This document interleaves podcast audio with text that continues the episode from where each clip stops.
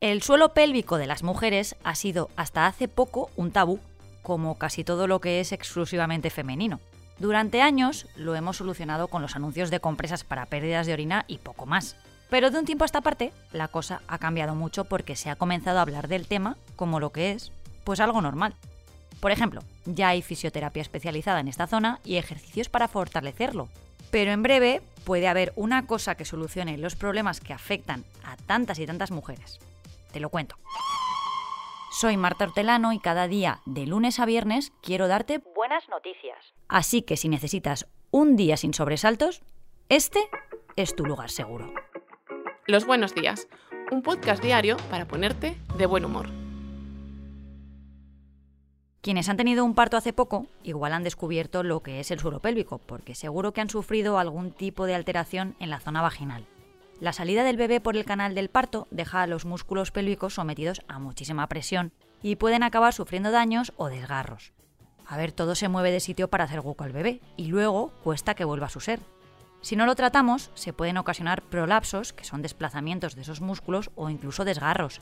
Y de ahí llegan las tan temidas pérdidas de orina o incluso fecales, porque nuestra musculatura pues se ha dado de sí. Se puede hacer rehabilitación, incluso operar, pero ahora la ciencia acaba de descubrir una nueva solución que tendrá gran utilidad porque hablamos de más del 50% de la población, las mujeres.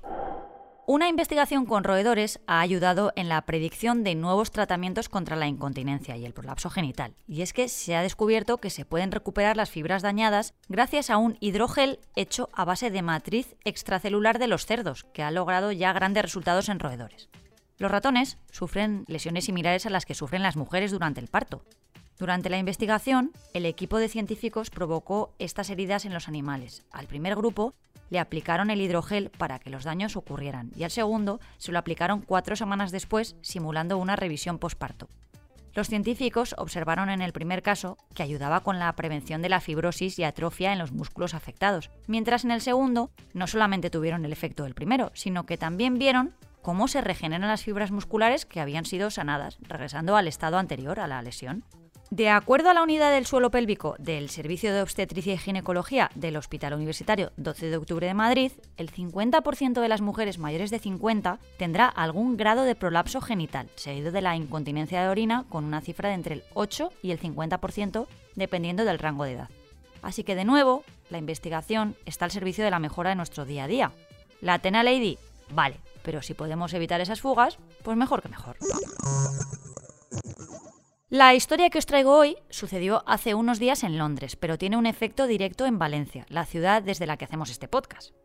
La acaba de protagonizar María Jordá Sanz, una costurera afincada en Inglaterra, pero valenciana de nacimiento. Ella murió hace seis años sin hijos, de forma repentina, pero desde hacía tiempo tenía claro qué iba a hacer con su herencia dejó firmado que todos sus bienes, valorados en alrededor de 1,5 millones de euros, iban a destinarse a financiar proyectos de investigación en cardiología y oncología en el Hospital La Fe. Y ahora, ese deseo de María se va a hacer por fin realidad, ya que el pasado 14 de noviembre el centro abrió la convocatoria para presentación de proyectos, y hay de plazo hasta que acabe este 2023. Será ya el año que viene cuando se inicien los trabajos en el ámbito de la investigación, la innovación y la proyección internacional sobre el cáncer y las patologías cardiológicas. Serán tres proyectos, cada uno con un presupuesto de 50.000 euros, ya que esta primera partida económica es de 150.000. Pero en los próximos años habrá más proyectos financiados por estas ayudas María Jordá Sanz. La mujer falleció en octubre del 2017 en el aeropuerto de Londres cuando esperaba el avión para volar a Valencia, pero han tenido que pasar seis años hasta que los procesos burocráticos de la herencia se han podido solucionar. Como la mayoría de su patrimonio eran pisos, se han tenido que vender algunos para conseguir dinero líquido con el que financiar estos proyectos. Conforme se vayan vendiendo más inmuebles, habrá más capital para pagar las ayudas de los años siguientes. En concreto, había un piso en el centro de Londres, tres en Valencia, un apartamento en Benidorm y otros dos en Finestrat. Más dinero en efectivo y acciones en un banco. Qué generosa María, ¿verdad? Como curiosidad, es la primera vez que el Hospital La Fe recibe una herencia completa, todos los bienes de una persona fallecida donados para la investigación. Se trata de una práctica más habitual en otros países como Reino Unido, donde María residió más de 50 años y lo que le motivó a hacerlo a ella también, pero en el que consideraba el hospital de referencia de su ciudad, La Fe, ya que ella nació aquí en Ruzafa en 1939. El gesto de María ha sido importantísimo, pero no es el único. La fe recibe anualmente más de 500.000 euros en donaciones procedentes de asociaciones de pacientes, donantes individuales, escuelas o clubes deportivos, fundaciones y empresas. La principal motivación de los donantes suele venir de la experiencia personal, familiar o por amistad con la enfermedad y con la atención recibida en el hospital, claro. Me parece de una generosidad tremenda, devolver a la sociedad, en este caso a la sanidad pública, lo que en su día han podido hacer por ti.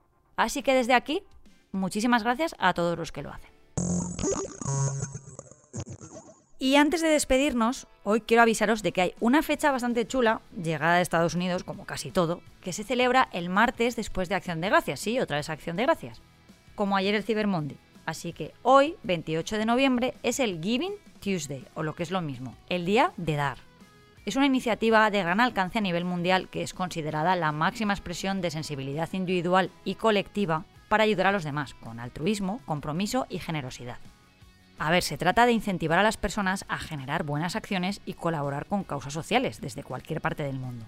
Pueden participar personas, familias, instituciones públicas y empresas, pero también, no sé, organizaciones sociales, fundaciones, escuelas, universidades, y se puede hacer los 365 días del año. Se puede, por ejemplo, pues yo qué sé, hacer una donación, regalar la ropa que ya no uses o incluso adoptar un animal. O dar, yo qué sé, tu tiempo a alguien, con un café con ese amigo que hace siglos que no ves. Todo eso se puede. Bueno, os dejo. Mañana, más. Muchas gracias por escucharnos y gracias a ti, Marta. ¡Ay, la ilusión! Recuerda que si te ocurre algo bueno y quieres contárnoslo, puedes escribir a losbuenosdías@lasprovincias.es. Este podcast ha sido escrito por Marta Hortelano, la edición es de Amalia Yusta y Paco Sánchez, el diseño sonoro es de Rodrigo Ortiz de Zarate y la producción de Miquel Abastida y Tamara Villena.